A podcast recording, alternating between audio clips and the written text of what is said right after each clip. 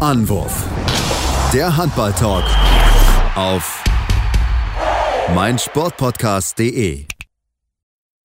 Hallo und herzlich willkommen zur neuen Ausgabe von Anwurf, eurem Handball-Talk auf meinsportpodcast.de. Ja, und es ist immer noch Handballfreie Zeit ist natürlich sehr, sehr schade, denn aktuell, wenn wir mittendrin in der heißen Phase, Champions League Final vor der Bundesliga wäre in einer ganz, ganz heißen Phase, aber das ist, wie gesagt, alles abgesagt, beziehungsweise Champions League Final vor entsprechend verschoben auf Ende dieses Jahres, äh, mit Hoffen, dass es dann äh, so weitergehen kann, wie man sich das vorgestellt hat. Und damit beschäftigen wir uns jetzt, denn die HBL macht sich natürlich auch Gedanken, wann kann es wieder losgehen. Da gibt es verschiedene Szenarien, aber natürlich müssen wir auch über die neuesten Entwicklungen auf den verschiedensten Positionen sprechen und uns natürlich auch mit den äh, MVP MVPs der Bundesliga beschäftigen. Mein Name ist Sebastian Mühlenhoff. Ihr merkt, wir haben eine pickepacke volle Sendung und ähm, wie immer rede ich nicht alleine über den Handballsport, sondern habe mir mal wieder meinen geschätzten Kollegen eingeladen, den lieben Tim Detmer. Hallo Tim. Hallo Sebastian. Ja, Tim, lass uns mal anfangen mit dem Thema, ähm, ja, wie kann es überhaupt weitergehen in der Handball-Bundesliga? Ähm, das ist ja alles so ein bisschen so ein Thema, was uns umtreibt. Ähm, auch die Vereine sind dort, ja, viele, viel am Diskutieren. Ähm, der eine oder andere würde sich schon ein bisschen mehr Aufmerksamkeit wünschen, denn aktuell ist, wie gesagt, der Fokus auf dem Handball nicht drauf, weil die Saison ist zu Ende, also alles abgesagt, alles fertig. Ja, man hat jetzt sich so ein bisschen in den letzten Tagen und letzten Wochen ein bisschen wieder ja, in die Medien reingepusht, um dann einfach wieder Aufmerksamkeit zu bekommen, denn das ist die große Angst, die aktuell die Verantwortlichen in der HBL umgeht. Ja, ähm, ist natürlich durchaus verständlich vom Grundgedanken her, dass man jetzt halt, vor allem nachdem die Fußball-Bundesliga auch wieder begonnen hat, ähm, ja, dass man so wieder ins Hintertreffen gerät und vielleicht irgendwie einen Abstand, den man eventuell aufgeholt hat, äh, was die Reichweite angeht oder das Interesse der Fans angeht, irgendwie jetzt wieder einbüßen könnte. Vor allem natürlich auch im Hinblick auf die Basketball-Bundesliga, die ja jetzt auch im Juni, Juli mit ihrem Finalturnier dann noch wieder loslegt. Ähm, vom Grundgedanken her kann man es durchaus verstehen, aber man muss auch dazu sagen, man hat ja auch durchaus immer noch Präsenz, dadurch, dass man ja bei Sky auch ähm, einmal wöchentlich eine halbe Stunde dieses ähm, ja, Auszeit oder so heißt es, glaube ich, ähm, das Magazin hat, ja, ähm, Auszeit, was auf jeden ja. Fall auch, genau, was auf jeden Fall eine sehr, sehr schöne Möglichkeit ist, eben präsent zu bleiben, ähm, wo man sich dann auch immer wieder Spieler und Trainer, Verantwortliche einlädt, um über alles zu sprechen, was halt im Moment so abläuft. Also ähm, komplett von der Bildfläche ist man jetzt auch nicht verschwunden. Ähm, deswegen kann ich es, also den Grundgedanken kann ich durchaus verstehen, aber ja, ich, also es gibt ja auch genug Beispiele, wo äh, bewusst auch Ligen einfach eine gewisse Zeit an Monaten auch Pause machen zwischen den Saisons, um halt so einen gewissen Hype aufzubauen. Und dann merkt man auch, so die ersten zwei, drei Wochen nach Saisonstart sind dann die äh, Reich, äh, ist die Reichweite sehr hoch. Also das kann sich auch positiv auswirken, weil sich dann vielleicht die Leute denken, oh, endlich wieder Handball, jetzt äh, gucken wir doch mal, gucken wir es doch nochmal an. Geben wir vielleicht nochmal eine Chance, vielleicht doch noch mehr zu gucken als irgendwie nur die WM oder EM im Januar. Also muss man auch abwarten. Genau, das muss man natürlich abwarten, aber ich finde auch, dass mir teilweise das bisschen zu düster gemalt wird, dass der Handball von der äh, Bildfläche der Öffentlichkeit verschwinden würde. Ähm, ist ein bisschen übertrieben, denn wir sehen es im US-Sport ähm, sehr, sehr gut, dass auch so eine gewisse Pause dann auch einfach eine Vorfreude macht. Klar, die Zeit ist dann auch durchaus lang, wenn man mal überlegt, NFL, äh, letztes Spiel Ende Februar und dann geht es erst wieder ja so richtig los mit dem ersten regulären Spiel äh, Ende, Ende August, Anfang September. Also es ist auch eine lange Zeit und das schaffen sie auch. Es schafft natürlich auch da einfach mit dem Gespräch zu bleiben und ähm, Deswegen sehe ich das gar nicht jetzt so als großes Bedanken. Da mache ich mir, also da habe ich mir schon ein bisschen das Gefühl, dass man das ein bisschen zu schwarzmalerisch ist und da sich mal viel mehr Gedanken muss, wie man einfach gewisse Dinge vielleicht dann auch selbst positionieren kann, selbst platzieren kann und selbst gewisse Themen einfach platzieren kann. Das machen sie aktuell, wie gesagt, um es geht so die möglichsten verschiedensten Szenarien, wie es weitergehen kann und es hieß ähm, ja, als man zu Ende gemacht hat, ja, wir wollen auf gar keinen Fall Geisterspiele haben. Es ist uns überhaupt gar keine Option, weil wir sehr, sehr viel Geld ähm, ja, damit einnehmen mit unseren Stadioneinnahmen, was einfach auch de facto ist. Außerhalb vom Fußball kann keine Sport in Deutschland ohne Zuschauereinnahmen leben. Und jetzt hat man aber mehr das Gefühl, dass die Vereine mehr doch jetzt dahin gehen, okay, wir sind doch bereit, eine gewisse Anzahl von Geisterspielen in Kauf zu nehmen, nur damit wir wieder anfangen können zu spielen richtiger Ansatz oder ist es vielleicht ein zu riskanter Ansatz? Was ist so deine, deine, dein Gefühl dabei? Ja, also man sieht halt, ja, wie sich die Situation verändert hat. Also ich denke mal, am Nach-Saisonabbruch vor zwei Monaten hätte ja keiner wirklich gedacht, dass irgendwie zur Debatte steht, dass man im Oktober vielleicht dann wieder mit, vielleicht ein bisschen verspätet, aber dann direkt wieder mit Fans starten kann. Das weiß man jetzt immer noch nicht. Ähm, ich denke, das wird sich auch bis Mitte Juni, wo man so die Entscheidung über den Saisonstart fällen will, ähm, ja, wird sich das, glaube ich, auch nicht wirklich ändern. Also wird nicht klarer sein, ob man jetzt mit Fans starten kann oder nicht. Das ist natürlich weiterhin der Wunsch und vielleicht auch so ein bisschen das Ziel der HBL, weil nun mal die Ticketeinnahmen sehr, sehr wichtig sind. Ähm, aber ja, ähm, ich, ich denke mal, zur Not wäre es wahrscheinlich äh, gar nicht mal so schlecht mit Geisterspiel zu beginnen, weil man muss halt auch im Blick haben, dass man einen vollgepackten Terminplan sonst hat, wenn man einfach darauf wartet, dass man wieder mit Fans spielen kann und dann irgendwie erst Mitte, Ende Oktober startet, dann hat man zwei Monate Zeit, um einige Spiele, so viele wie möglich durchzukriegen und dann im Januar stand jetzt die Weltmeisterschaft in Ägypten.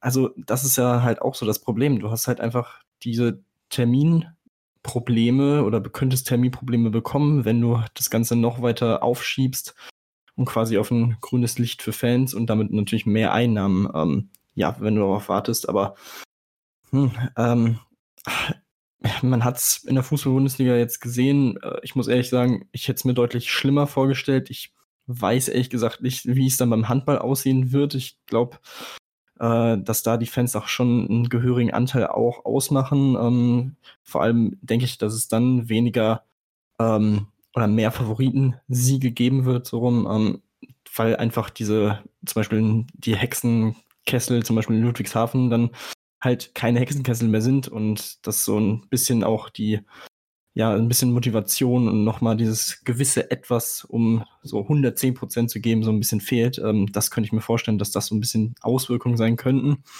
Aber ja, auch hier, ich denke mal, man wird alles versuchen, äh, um mit Fans zu starten, aber ich kann durchaus verstehen, wenn man jetzt sagt, okay, aber komplett ausschließen, die Geisterspiele sollten und können wir wahrscheinlich nicht.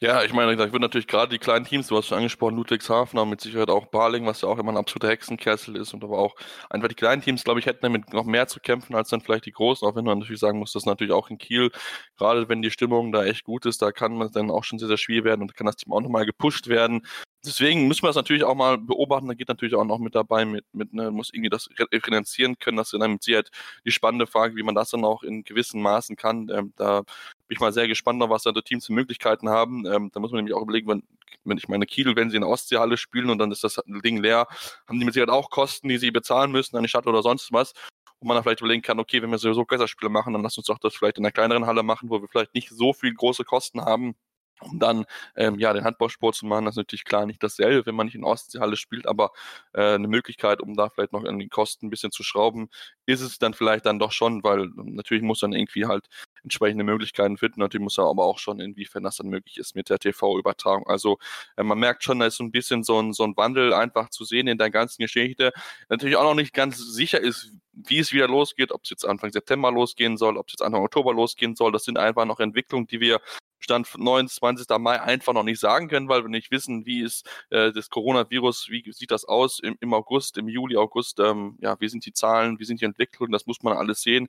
Ähm, natürlich auch sehr, sehr spannend, wie dann in verschiedensten Bundesländern rangehen, denn das ist ja auch, ähm, ja, der eine fängt dann an mit Kontakt ohne, mit, mit Sport, wo wieder Kontakt erlaubt ist, der andere dann. Also das ist natürlich auch dann eine gewisse Wettbewerbsverzerrung so ein bisschen mit dabei. Trotzdem gibt es immer auch noch ein Denkmodell, wo man einfach dann auch sagt, okay, man teilt das Ganze auf, um das vielleicht dann noch ein bisschen zu entzerren, bisschen weniger Spiele dann zu haben. Tim, ist das dann auch gerade mit sich auf die Termin hast, weil du hast angesprochen, ne, Champions League ist dann noch, dann ist irgendwann die WM, ähm, da muss irgendwie noch ein Olympia-Quali-Turnier gespielt werden, sind also natürlich sehr, sehr, sehr, sehr viele Termine mit dabei. Ist es dann wirklich eine Überlegung, einfach zu sagen, okay, wir vielleicht kürzen wir das dann einfach in kleinere Gruppen ab, dass wir dann weniger Spiele haben, bisschen mehr Entlastung für die Spieler, ähm, um dann einfach ja ähm, trotzdem spielen zu können und dann irgendwie dann ähm, nicht so eine große Belastung für unsere Spieler zu haben es ist schwierig, der Gedanke irgendwie. Also, ja, hinsichtlich der Belastung wäre es sicherlich ähm, sehr entgegenkommend, vor allem für die Spieler, aber ah, wie viel dann auch dann am Ende der Saison die Meisterschaft dann wert ist, ist dann halt auch so die Frage. Ähm, das hat man sich ja jetzt nach der Saison auch schon gefragt. Also, keine Ahnung, das ist, äh, sehe seh ich eher kritisch, ähm, aber es gibt ähm, schon genug ja, Spielraum muss man halt gucken, weil, äh, ja, du hast es angesprochen, Olympia gibt es halt nächstes Jahr auch noch. Das heißt, du kannst die Saison nicht elend lang noch rausziehen hinten raus und da dadurch vielleicht noch ein bisschen für Entlastung sorgen. Ähm, keine Ahnung, vielleicht muss man einfach dann auch mal sagen, in diesem Jahr findet mal keine Weltmeisterschaft statt. Also das ist so im Moment, ehrlich gesagt, die einzige Möglichkeit, die ich im Moment sehe, um da wenigstens so ein bisschen die Spieler noch zu entlasten. Ähm, weil im Endeffekt dazu kommt ja, dass du auch äh, vier Spiele mehr hast dieses Jahr in der Bundesliga oder nächste Saison dann durch die ähm, Aufstockung auf 20 Mannschaften. Ähm, das kommt ja auch noch dazu. Also ähm, ja, ich will auf jeden Fall nicht in der Haut der Spielplangestalter stecken im Moment und in den nächsten Wochen. Also das ist echt eine, ein ziemlich harter Job jetzt. Ja, das auf jeden Fall. Ähm, ich denke, da die Stuttgart Nachrichten hat mal drüber geschrieben, was dort für mögliche Szenarien sind. Soll auch wohl eine Option sein, das sogar noch weiter aufzuteilen, wo es dann so eine Art baden-württembergische Meisterschaft geben würde, mit dann Frisch auf Göpping, mit dem TVB, mit Baling, mit den Neckarlöwen. Also von daher, ähm, das muss man mal alles, wie gesagt, genau einfach mal beobachten, wie das äh, weiter, aussehen wird, wie das weitergehen wird und dass man ähm, ja eine gute Lösung finden muss. Ich bin dann wirklich sehr, sehr gespannt, auf was sich die Teams einfallen lassen. Ein, ein äh, Thema, was jetzt auch noch aufgeploppt ist, ist das Thema Gehaltsverzicht, Tim, wo man zumindest schon mal mit der Spielergewerkschaft Goal drüber gesprochen hat. Ähm, soll wohl ganz offen sein. Natürlich möchte man es nicht so machen wie im Eishockey, wo man das gesagt hat, okay, die Spieler müssen 25 Prozent der Gehälter ähm, äh, ja, abtreten, sonst gibt es für keine Lizenz, was ich schon ein sehr, sehr harter Tobak finde. Ähm, deswegen ist, glaube ich, so ein bisschen mehr so die weiche Eindruck, mit den Teams zu sprechen, okay, hey, wie sieht das Ganze aus? Und vor allem, glaube ich, auch nicht, dass man einfach transparent daran geht, okay, das ist aktuell, was wir haben und das ist die Planung, das ist einfach, wenn wir jetzt gleich zum letzten Jahr sieht das so und so aus, deswegen müssen wir gucken, wo wir entsprechende Einsparungen haben ähm, und wenn man natürlich sieht, dass 65 Prozent der Kosten einfach äh, Spielergehälter und Trainergehälter sind, ähm, muss man auf jeden Fall äh, ja, drüber reden wahrscheinlich. Ja, definitiv. Also ähm, ist es nun mal die Situation, dass man jetzt schon Verluste hat durch die fehlenden Spiele und fehlenden Einnahmen ja. aus der letzten Saison. Durch eventuelle Geisterspiele wird sich das dann noch verschlimmern in den nächsten Monaten. Also deswegen haben die Teams oder werden die Budgets der Teams definitiv auch nicht größer, äh, sondern eher kleiner. Ähm, deswegen kann ich auf jeden Fall verstehen, dass Frank Bohmann sagt, äh, dass man hart an den Kosten schrauben muss. Ähm, deswegen, ja, ich finde es auf jeden Fall gut, dass man in diesen, äh, ja, in diesen, ähm, in den Dialog tritt ähm, mit den Spielern und ähm, da dann auch ein Johannes Bitter zum Beispiel, der in der Spielergewerkschaft da ähm, sehr aktiv ist, auch mit einbindet. Das ist auf jeden Fall die richtige Entscheidung und der richtige Weg dazu, äh, denn nur zusammen kann man da eine faire Lösung für alle finden. Und scheint ja auch wirklich so, ähm, ja, also man, es wurde geschrieben, dass das Grundverständnis für diese schwierige Situation auf der Spielerseite da ist. Ähm, das klingt ja jetzt schon mal relativ entspannt. Ähm, ja, es ist auf jeden Fall ein wichtiges Thema. Ähm, es ist natürlich schwierig für die Spieler. Was ich auch gut finde, ist, dass man sagt, dass die Spieler sofort profitieren müssen, wenn dann wieder mehr Einnahmen reinkommen. Also dass es quasi nicht jetzt äh, in Stein gemeißelt ist, dass sie weniger Gehalt kriegen und das so bleibt, egal ob sich die Situation dann verbessert oder nicht. Ähm, das finde ich auch auf jeden Fall sehr, sehr gut und sehr wichtig. Ähm, ja, mal schauen. Also ich, das ist auch schon wirklich sehr interessant. Also mit 65 Prozent der Kosten in der ersten Liga, 70 Prozent sind es in der zweiten Liga, die, die ja, äh, Gehalts, ähm, Bezahlung äh, so ausmachen, das sind schon, äh, schon ein Riesenanteil. Also wenn man da ein bisschen dran äh, schrauben könnte, wäre das auf jeden Fall eine äh, wichtige Entlastung für die Teams. Mhm, da bin ich definitiv bei dir. Ähm, das natürlich dann wieder ein bisschen konträr finde, wenn dann ähm, Bob Heiling sagt, ja, es geht nicht nur darum, ähm, Geld einzusparen, sondern auch an anderen äh, Sachen zu sparen und er dann zwei Spiele entlässt, weil er sich die nicht mehr leisten kann für die kommende Saison. Ähm, hat schon einen sehr, sehr faden Beigeschmack, finde ich persönlich, ähm, wenn man das da so sagt und dann einfach zwei Spieler entlässt, weil man sich es nicht mehr leisten kann. Also ist schon wirklich sehr, sehr komisch, hat man in Berlin vielleicht so ein bisschen über seine Verhältnisse in den letzten Jahren gelebt und muss jetzt ein bisschen die Packung zahlen, aber ähm, ich finde das, ich das persönlich ein bisschen schwierig, wenn man das, das dann so darstellt. Ähm, erst lässt man, lässt man zwei Spieler und sagt dann, ähm, das ist genau Gegenteil. Also das ist noch ein bisschen ein bisschen konträr, denke ich. Ähm, wie gesagt, das ist aktuell vieles in der Schwebe. Eine finale Entscheidung soll dort ja, Mitte, Mai, Mitte Juni kommen, ähm, damit man dort dann einfach sagen kann, okay, wie soll es weitergehen? Was ist der Plan, den wir haben, wenn das und das passiert? Natürlich muss man sicher, also sicher sein, dass man einfach auch Plan B, C hat, weil wir, wie gesagt, ja nicht genau wissen, ähm, ja, wie geht's weiter im, im September? Wie ist das Virus? Das können wir alle nicht sagen. Deswegen ähm, gucken wir natürlich genau darauf, werden das weiterhin im Auge behalten. Machen jetzt eine kurze Pause, denn es gibt noch einiges Personalien zu besprechen. Ähm, deswegen müssen wir natürlich da auch mal genau drauf schauen. Deswegen bleibt dran hier bei Andorf, eurem Handball-Talk auf meinsportpodcast.de. In rund 40 Folgen habt ihr mich jetzt schon sagen hören, I want to tell you about the Beatles. Ich habe euch die Geschichten zu ihren Alben und ihren Songs erzählt, euch ihre wichtigsten Wegbegleiter und Vertraute vorgestellt und natürlich die Orte, die für die Bandgeschichte eine wichtige Rolle spielten. Habt ihr die drei bisherigen Staffeln schon durchgehört? Nein?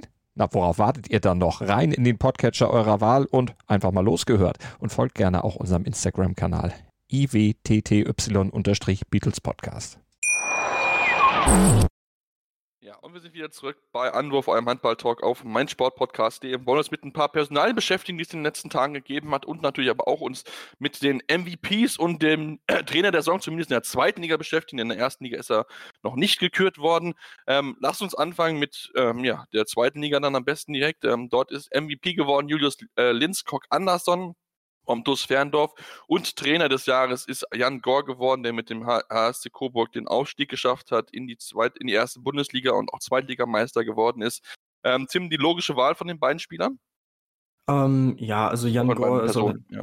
ja. genau. Also äh, Jan Gor würde ich auf jeden Fall zustimmen. Das war wirklich eine von vorne bis hinten wirklich sehr, sehr gute Saison von Coburg. Ähm, sind nicht umsonst auf, aufgestiegen und Meister geworden. Auch mit fünf Punkten Vorsprung auf Platz drei, also dann nach 24 Spieltagen schon ein gutes Polster gehabt.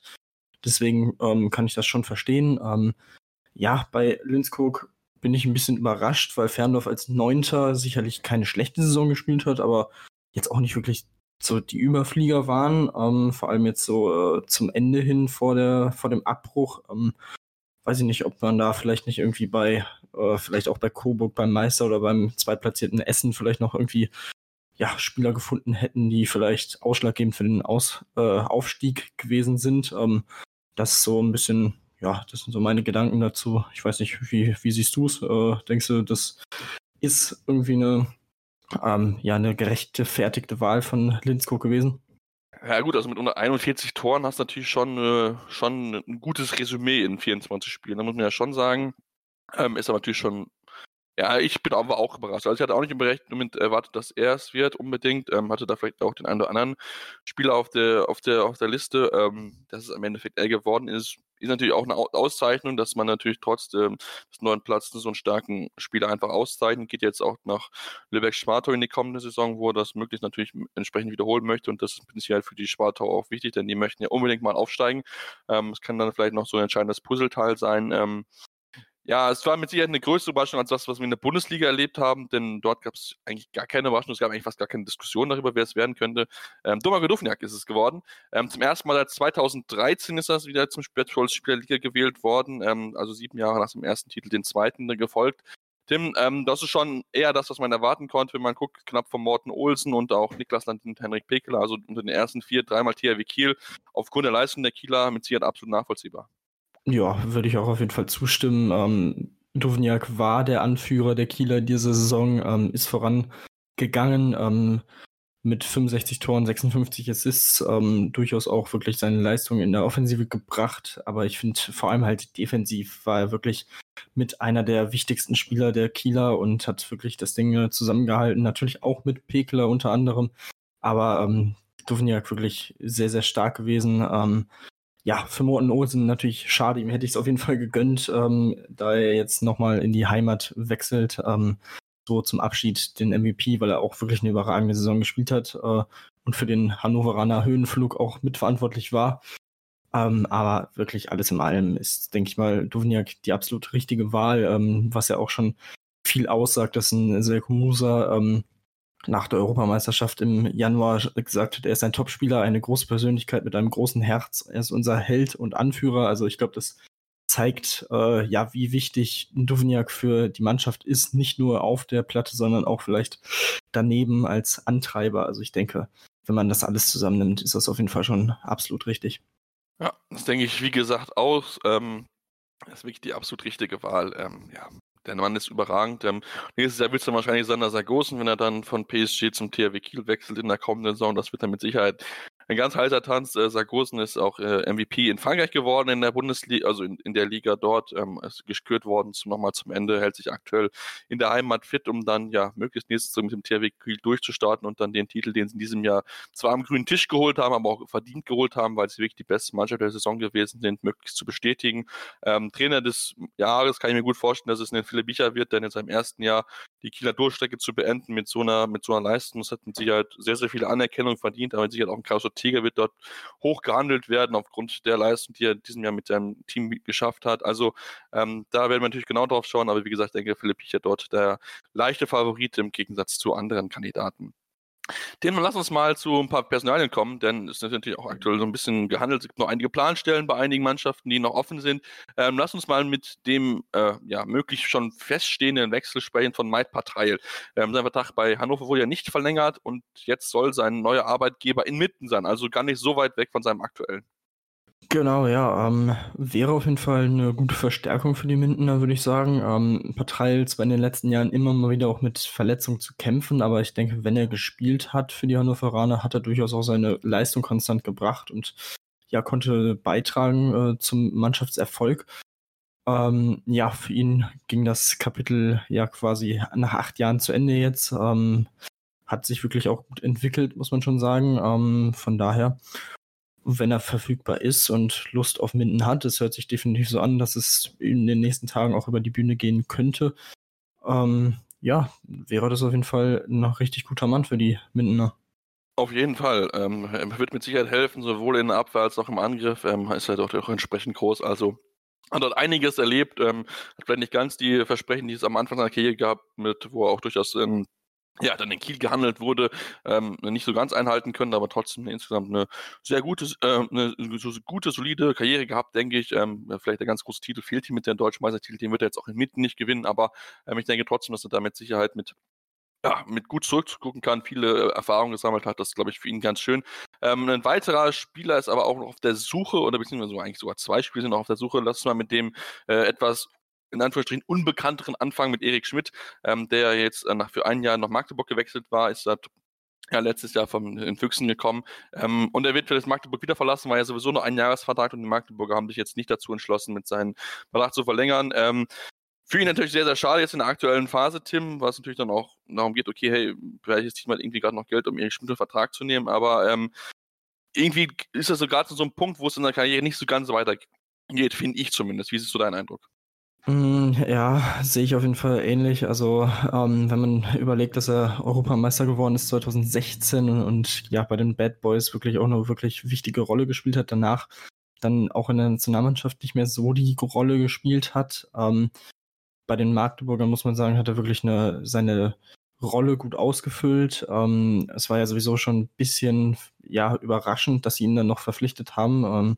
Weil man eigentlich mit Preuß und Musa ja wirklich zwei sehr, sehr gute Kreisläufer schon im Kader hatte. Dann haben sich die beiden auch teilweise schon verletzt in der Saison. Da konnte er dann gut einspringen, ähm, hat wie gesagt seine Sache sehr solide gemacht. Ähm, aber ich denke mal, auch aufgrund der aktuellen Situation haben sich die Magdeburger dann jetzt dagegen entschieden zu verlängern. Ähm, ja, ich bin gespannt, wo es hingeht. Ähm, vielleicht, also ich glaube nicht, dass es unbedingt ein Top-Team werden wird. Also ähm, ich denke mal, zu den Füchsen wird er nicht zurückgehen, ähm, da die dort auch im Moment ja finanziell nicht gerade äh, auf Rosen gebettet sind. Von daher und bei den ersten drei boah, würde ich jetzt auch nicht unbedingt damit rechnen. Also vielleicht geht es zu einem Mittelfeldteam. Vielleicht spielt er dann noch ein bisschen mehr, kann sich wieder mehr empfehlen. Also das wird man dann sehen. Wer weiß, vielleicht überrascht er uns und geht irgendwie ins Ausland. Ähm, würde ich jetzt ehrlich gesagt dann auch nicht komplett ausschließen. Also ja, mal schauen. Also er ist auf jeden Fall wirklich ein, ein guter, äh, guter Spieler, äh, der seine Leistung bringt und ich denke mal auch ein sympathischer Typ ist, der jeder Mannschaft oder jede Mannschaft auch bereichern würde. Ja, das denke ich auch. Auf jeden Fall mit Sicherheit, glaube ich, auch so, so ein guter Locker-Room-Guy, so dass man so, so hört und liest von ihm. Ich denke, dass sie da doch ähm, mit Sicherheit auch durchaus noch Teams helfen kann. Wie gesagt, vielleicht nicht den absolut Top-Teams im europäischen Bereich oder vielleicht äh, in den ersten Top 6 in Deutschland wird es vielleicht das nicht ganz mehr so reichen, aber auf jeden Fall die Teams dahinter sollten auf jeden Fall drüber nachdenken, sich einen Erik Schmidt zu holen. Und da du gerade die Füchse angesprochen hast, lass uns doch dann kurz drüber reden, bevor wir zu dem zweiten Mann äh, ohne Vertrag auf meine Liste kommen. Ähm, ja, wir hatten es schon kurz angesprochen, die Füchse haben angedeutet, dass sie Spieler entlassen müssen, weil sie es sich nicht mehr leisten können. Wie gesagt, finde ich schon persönlich ein bisschen schwierig, zumal auch der äh, liebe Bob Hanning, was bei Sport 1 vor ein paar Tagen gesagt hat, was genau das Gegenteil sagt, dass er sagt, es kann nicht nur an den Spiel liegen, es müssen überall sparen, aber hat er gleich, gleich mal zwei Spieler entlassen, die eigentlich noch laufenden Vertrag hatten, Tim. Ja, genau. Ähm, zum einen auf jeden Fall Michael Müller, ähm, der ja eigentlich erst vor dieser Saison äh, zu den Füchsen gekommen ist. Ähm, ja, ist natürlich eine schwierige Situation für ihn, da die Füchse dann noch mit Wiede und Koppeljahr zwei Linkshänder äh, auch da haben. Ähm, ja, es ist, denke ich mal, sehr, sehr, ja, es ist schade für ihn, aber ich finde es natürlich auch gut, ähm, dass Michael Müller da gesagt hat, okay, ich kann es verstehen, ähm, auch wenn er sicherlich nicht allzu erfreut war von der Nachricht, aber ähm, ja, natürlich muss man auch sehen, dass die Füchse immerhin dann schon mal nächstes Jahr in der European Handball League äh, vertreten sein werden, da sie dort die Wildcard bekommen haben. Das ist auf jeden Fall für das äh, Konto schon mal nicht schlecht. Aber ähm, du hast es angesprochen, Bob Hanning fällt irgendwie wieder auf, so ein bisschen ja, skrupellos, äh, würde ich jetzt einfach mal ähm, sagen, wie gesagt, ich bin ehrlich, ich bin weiterhin kein großer Fan von ihm, von seiner Person, von, seinen, äh, von seiner Art, auch mit Menschen umzugehen. Aber okay, muss er ja wissen, ähm, die Füchse sind nicht unerfolgreich, das muss man ihm dann auch lassen. Ähm, ansonsten trennen sie sich auch von Stipe Mandalinic. Ähm, das war jetzt äh, von einem knappen Monat. Also das ist dann schon äh, auch durchaus ein Verlust äh, von zwei guten Spielern. Ähm, klar, man hat die Einsparungen, aber wie gut das dann für die Mannschaft ist, wird sich dann noch zeigen. Ähm, vor allem, weil ein Koppel ja auch äh, durchaus verletzungsanfällig ist. Wird man dann sehen, äh, was sie da machen. Vielleicht finden sie dann auch im eigenen Unterbau, im Fuchsbau vielleicht talentierte Spieler, die das auffangen können und in diese Rolle reinwachsen und dementsprechend auch günstiger sind. Das, davon sollte man ehrlich gesagt ausgehen, wenn man sich die letzten Jahre so anschaut das ist so ein bisschen der Trumpf, den die Füchse so ein bisschen in der Hand haben für mich. Ja, da bin ich, bin ich bei dir. Ich muss mal gucken, ähm, ja, wie es dann weitergeht. Es soll auch ein junger Mann angeführt werden auf Rückraum rechts. Ähm, ja, aber hat so ein bisschen Eindruck, dass die Füchse letztes Jahr ein bisschen vielleicht über, über ihre Grenzen gelebt haben, über ihren finanziellen Rahmen, den sie zur Verfügung haben und jetzt so ein bisschen Tribut zollen müssen, ein bisschen einsparen müssen. Und wie gesagt, ähm, Bob Hanning hat gesagt, muss, es, kann, es kann nicht nur über Spieler gehen, er macht aber genau das Gegenteil. Er lässt direkt zwei Spieler, was bisher noch kein anderes Bundesliga-Team gemacht hat. Ähm, das ist schon wirklich, ähm, ja, schon ein bisschen bedenklich, wie ich persönlich finde, aber kann sich jeder selbst sein Bild zu machen. Lass uns dann jetzt zu dem prominenten Namen kommen, den ich gerade schon ansprechen wollte, der bis jetzt noch ohne Vertrag ist, ähm, weil noch ein bisschen dadurch bedingt, dass man noch nicht so genau weiß, ähm, wie es weitergeht und dass man auch noch ein bisschen jetzt Wechsel hatte auf der Position im Geschäftsführer, denn DVB Stuttgart hat mit Yogi Bitter noch nicht verlängern können, haben jetzt ihren einen Geschäftsführer verloren, deswegen ist jetzt noch Jürgen Schweigert noch ein bisschen mehr eingebunden in die Aufgabe und kann sich nicht nur rein aufs Tra Trainer sein konzentrieren. Tim schon ein bisschen überrascht, dass man sich her bis noch nicht geeinigt hat. Ähm, natürlich, Yogi Bitter ist mit sich auch gerade beschäftigt, das möglichst zu delegieren, dass man da ähm, ja irgendwie diesen Gehaltsverzicht ähm, auch gut äh, äh, handeln kann und so weiter. Trotzdem, ähm, Denkst du, dass er wechseln wird oder glaubst du schon, dass er noch äh, irgendwie einen ein, zwei Jahresvertrag unterschreibt und dann in seine Karriere beenden wird oder nochmal woanders hingehen? Kann auch sein. Mm, also, ehrlich gesagt, gab es jetzt eigentlich über die Saison keine wirklichen Anzeichen dafür, dass irgendwie er nochmal wechseln will. Ich glaube, ähm, er fühlt sich in Stuttgart jetzt nicht unwohl. Ähm, die einzige ja das Einzige, wo ich mir vorstellen könnte, wo es vielleicht noch hingehen könnte, aber das sehe ich im Moment jetzt nicht, ist Hamburg äh, wieder zurück in die Heimat. Ähm, aber sehe ich auch nicht aktuell, nee. Ja, also dadurch, dass sie in der zweiten Liga jetzt auch nicht äh, zu den absoluten Top-Teams gehören und um den Aufstieg mitspielen, kann ich mir das ehrlich gesagt im Moment nicht vorstellen. Ähm, Wie es in ein, zwei Jahren aussieht, wird man dann sehen. Aber ja, ich denke, das ist halt einfach durch äh, die Situation geschuldet, dass man sich jetzt noch nicht einigen konnte. Du hast es angesprochen, da er auch für die Spielergewerkschaft sehr äh, aktiv ist, ähm, was den Gehaltsverzicht und so weiter angeht. Da wird er dann, denke ich mal, erstmal ein bisschen abwarten.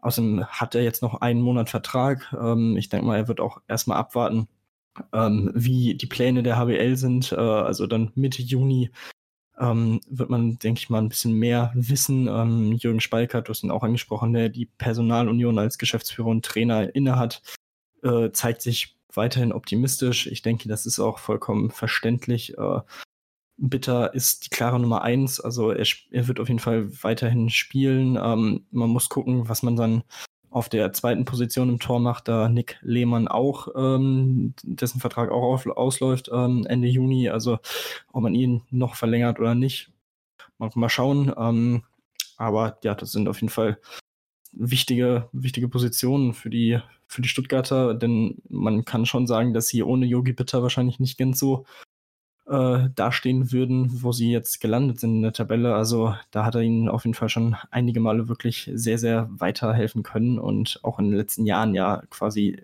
teilweise auch im Alleingang Spiele gewonnen hat. Also das ist schon wirklich eine sehr, sehr wichtige Personalie für die Stuttgarter. Hm, auf jeden Fall. Mit Sicherheit auch sehr großen Anteil gehabt, dass man in gewissen Jahren sich einfach dann äh, ja auch den Klassenverhalt schon relativ früh sichern konnte, denn mit Sicherheit wäre sonst noch das eine oder andere Jahr ein bisschen enger zugegangen in Stuttgart. Ähm, dann lass uns noch zu der letzten Personal im deutschen sprachigen Bereich bekommen, bevor wir zu der großen Personal schlecht hinkommen. Der HC Coburg hat sich nochmal verstärkt, hat mit Puja Norosi Neshat einen Spieler sich holen können, ähm, der letzte Saison bei äh, Bischof Göpping gespielt hat, das Jahr davor bei der VfL Gummersbach. Ähm, mit sich eine interessante Verstärkung. Ein bisschen Bundesliga-Erfahrung hat er schon schnippern können. Also wird den Coburgern auf jeden Fall weiterhelfen, die sich aber aktuell noch so ein bisschen auf Trainersuche befinden, denn Jan Gore wechselt äh, zum, auf die Geschäftsführerposition somit ist der Posten noch frei. Also Coburg hat noch ein bisschen Aufgaben zu erfüllen. Ja, das auf jeden Fall. Ähm, aber ich denke, das ist auf jeden Fall schon mal ein guter Transfer, ein guter Schritt, ähm, ein bisschen Erfahrung reinzubringen in den Kader. Ähm, und ja, er ist auf jeden Fall ein solider Spieler. Er kennt auch den ähm, Kampf um den Klassenerhalt äh, aus seiner Zeit eben in Gummersbach. Ähm, damals hat es nicht ganz so äh, geklappt, aber ähm, ja, ich denke, er wird auf jeden Fall hoch motiviert sein, das zu ändern und mit Coburg die Klasse zu halten, auch wenn es natürlich sehr, sehr schwierig werden wird. Ähm, aber ja, wie gesagt, also ist auf jeden Fall wirklich eine sehr solide äh, Personalie und ein sehr guter Transfer. Ähm, muss man abwarten. Die Trainersuche, äh, ja, ist auf jeden Fall auch auf Hochtouren und man ist anscheinend in Gesprächen äh, mit Kandidaten. Da wird man dann, denke ich mal, auch in den nächsten Tagen und Wochen dann mal sehen, was passiert. Ähm, ist natürlich äh, auch dafür eine sehr, sehr schwierige Situation, weil man eben nicht weiß, wann geht es mit dem Training wieder los, in welcher Form und so weiter. Also ja, ähm, vielleicht nicht unbedingt die beste Situation, um einen Trainer zu suchen. Äh, mal schauen, wer die genannten interessanten Kandidaten sind. Ich bin sehr gespannt, aber äh, ich denke mal, Jan Gohr ähm, ist auf jeden Fall ein Handballfachmann. Ich denke, der wird auf jeden Fall einen guten Nachfolger für, für sich finden. Da bin ich mir auch sehr sicher, dass er auf jeden Fall einen guten Mann finden wird. Ist ja quasi dann noch direkt mit eingebunden als Geschäftsführer. Deswegen, äh, ja, bin mal gespannt, wer dort am Ende dann in Coburg in der kommenden Saison dann auf, dem, auf der Trainerbank sitzen wird. Ähm, dann lass uns zu dem großen Namen eigentlich schlecht hingehen. Luc Aballot ähm, vom PSG, der Franzose, der 35 Jahre jetzt äh, mittlerweile alt ist und eigentlich schon seine Karriere beenden wollte in diesem Sommer, aber er möchte unbedingt gerne noch Olympia spielen 2021 und hat sich jetzt nochmal entschlossen, nochmal einen Vertrag zu unterschreiben und er wechselt nach Elverum, also nach Norwegen. Tim, ist ein bisschen überraschend, weil das mich ja nicht unbedingt der Name gewesen wäre, wo ich gesagt habe, okay, gut, da geht P äh, Luca Abalo nochmal für ein Jahr hin. Ähm, aber für Elverum natürlich ein absoluter Coup. Also sich so ein erfahrenes Spiel nochmal zu holen, ähm, ganz, ganz starke Leistung von den Leuten, die dort verantwortlich sind. Das, äh, da stimme ich auf jeden Fall zu. Das ist wirklich ähm, sehr, sehr interessant, äh, dass sie so einen Spieler äh, verpflichten können, und ähm, auch wenn er schon 35 ist, ist er gefühlt äh, seit Jahren weiterhin immer noch konstant, was die Leistung an, anbetrifft. Er spielte nicht umsonst bei PSG. Also ähm, das ist wirklich eine starke Verpflichtung für Elverum, die diese, ja, diese Unterschrift wirklich als große Anerkennung äh, ansehen. Und ja, das ist, zeigt für sie halt einfach, dass sich diese harte Arbeit in den letzten Jahren ausgezeichnet hat. Ähm, ja, ein Faktor war wohl, ähm, waren wohl Gespräche mit seinen noch Teamkollegen äh, Sander Sargosen, mit dem Norweger, ähm, der ihm so ein bisschen darüber erzählt hat. Natürlich auch PSG im vergangenen Jahr in der Champions League auch in Elverum gespielt vor 12.000 frenetischen norwegischen Zuschauern. Also das war sicherlich auch äh, ja ein Faktor für diese Entscheidung und ähm, ja, sehr, sehr interessant. Ähm, mal schauen, was er dann mit ihnen reißen kann. Ähm, ich denke mal, die, die, Meisterschaft in Norwegen ist auf jeden Fall mal das Mindestziel. Ähm, jetzt hofft man natürlich noch darauf, dass man einen Champions League Startplatz bekommt ähm, und dass diese, an, äh, diese Unterschrift ja die EHF quasi dazu bewegt zu sehen, okay, da tut sich was, das Zuschauerinteresse ist auf jeden Fall mehr als deutlich zu sehen. Ähm, und jetzt so einen Spieler noch zu verpflichten, da wird man dann sehen, äh, was, was da geht. Und ich würde ehrlich gesagt im Moment schon davon ausgehen, dass sie dann auch den Champions League Platz bekommen. Ja, da bin ich, bin ich ganz bei. Das äh, glaube ich auch, dass sie da jetzt mit mit der Verpflichtung von Luc Aballot mit Sicherheit sich da ja, sehr, sehr ins Vordergrund spielen konnten, haben letztes Mal wirklich überzeugen können. Auch äh, einige echt tolle Spiele gehabt. Also da ist das Publikum in Elbow auch echt schön gewesen. Gerade bei Spielen gegen die Großen, wo sie extra auch in die große Halle umgezogen sind. Ähm, das ist schon echt eine super Handballkulisse. Das muss man ganz, ganz klar sagen. Man merkt einfach, dass Norwegen jetzt mittlerweile auch mehr und mehr zum äh, Handballland für Männer geworden ist. Bisher waren es ja eigentlich mehr so ein bisschen die Frauen, die dort den Fokus auf sich gezogen haben. Aber wirklich in den letzten Jahren hatten sich dort wirklich sehr, sehr entwickelt. Man sieht es ja auch mit den ähm, sehr, sehr guten Erfolgen der norwegischen Nationalmannschaft bei den letzten Großturnieren, wo man wirklich sagen muss, das hat sich echt sehr, sehr gut entwickelt dort. Und ähm, ja, das war es dann jetzt soweit von uns allen oder von uns beiden, vielmehr zum Handball und den aktuellsten Themen. Ähm, wir werden jetzt natürlich auch darauf warten, was die Handball-Bundesliga entscheiden wird. Da wird es ja mit Sicherheit, mit Sicherheit den nächsten Podcast von uns geben. Das heißt, unbedingt uns weiterhin abonnieren auf dem Podcatcher eurer Wahl und auch gerne mal eine Rezension anlassen, natürlich bei iTunes. Ähm, natürlich ein bisschen fünf Sterne, auch gerne konstruktive Kritik, was können wir besser machen, woran können wir arbeiten. Ihr dürft natürlich auch gerne eure Tipps und ähm, mögliche äh, Ideen einfach mal sagen, die ihr gerne hättet, vielleicht in den nächsten Wochen und Monaten. Ähm, das könnt ihr machen, sowohl natürlich über die über die E-Mail-Adresse oder auch direkt bei meinem Sportpodcast könnt ihr uns schreiben oder natürlich aber auch über Twitter. Bei mir ist es Deppmaß56 der Handle und beim lieben Kollegen Tim ist es Tim-Deppmann23. Dort könnt ihr uns einfach schreiben, mit uns drüber reden, natürlich auch unter dem entsprechenden Podcast und ja, dann hören wir uns dann bald wieder, spätestens Mitte Juni mit dem nächsten Podcast. Und ähm, ja, dann werden wir mal sehen, weil die haben wir Bundesliga entscheidet. Und deswegen bis dann, wie habe Anwurf eurem Handball-Talk auf meinsportpodcast.de.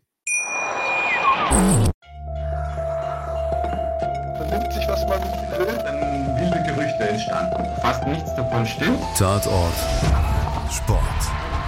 Wenn Sporthelden zu Tätern oder Opfern werden, ermittelt Malte Asmus auf meinsportpodcast.de. Folge dem True Crime Podcast, denn manchmal ist Sport tatsächlich Mord. Nicht nur für Sportfans. Anwurf. Der Handball-Talk auf meinsportpodcast.de.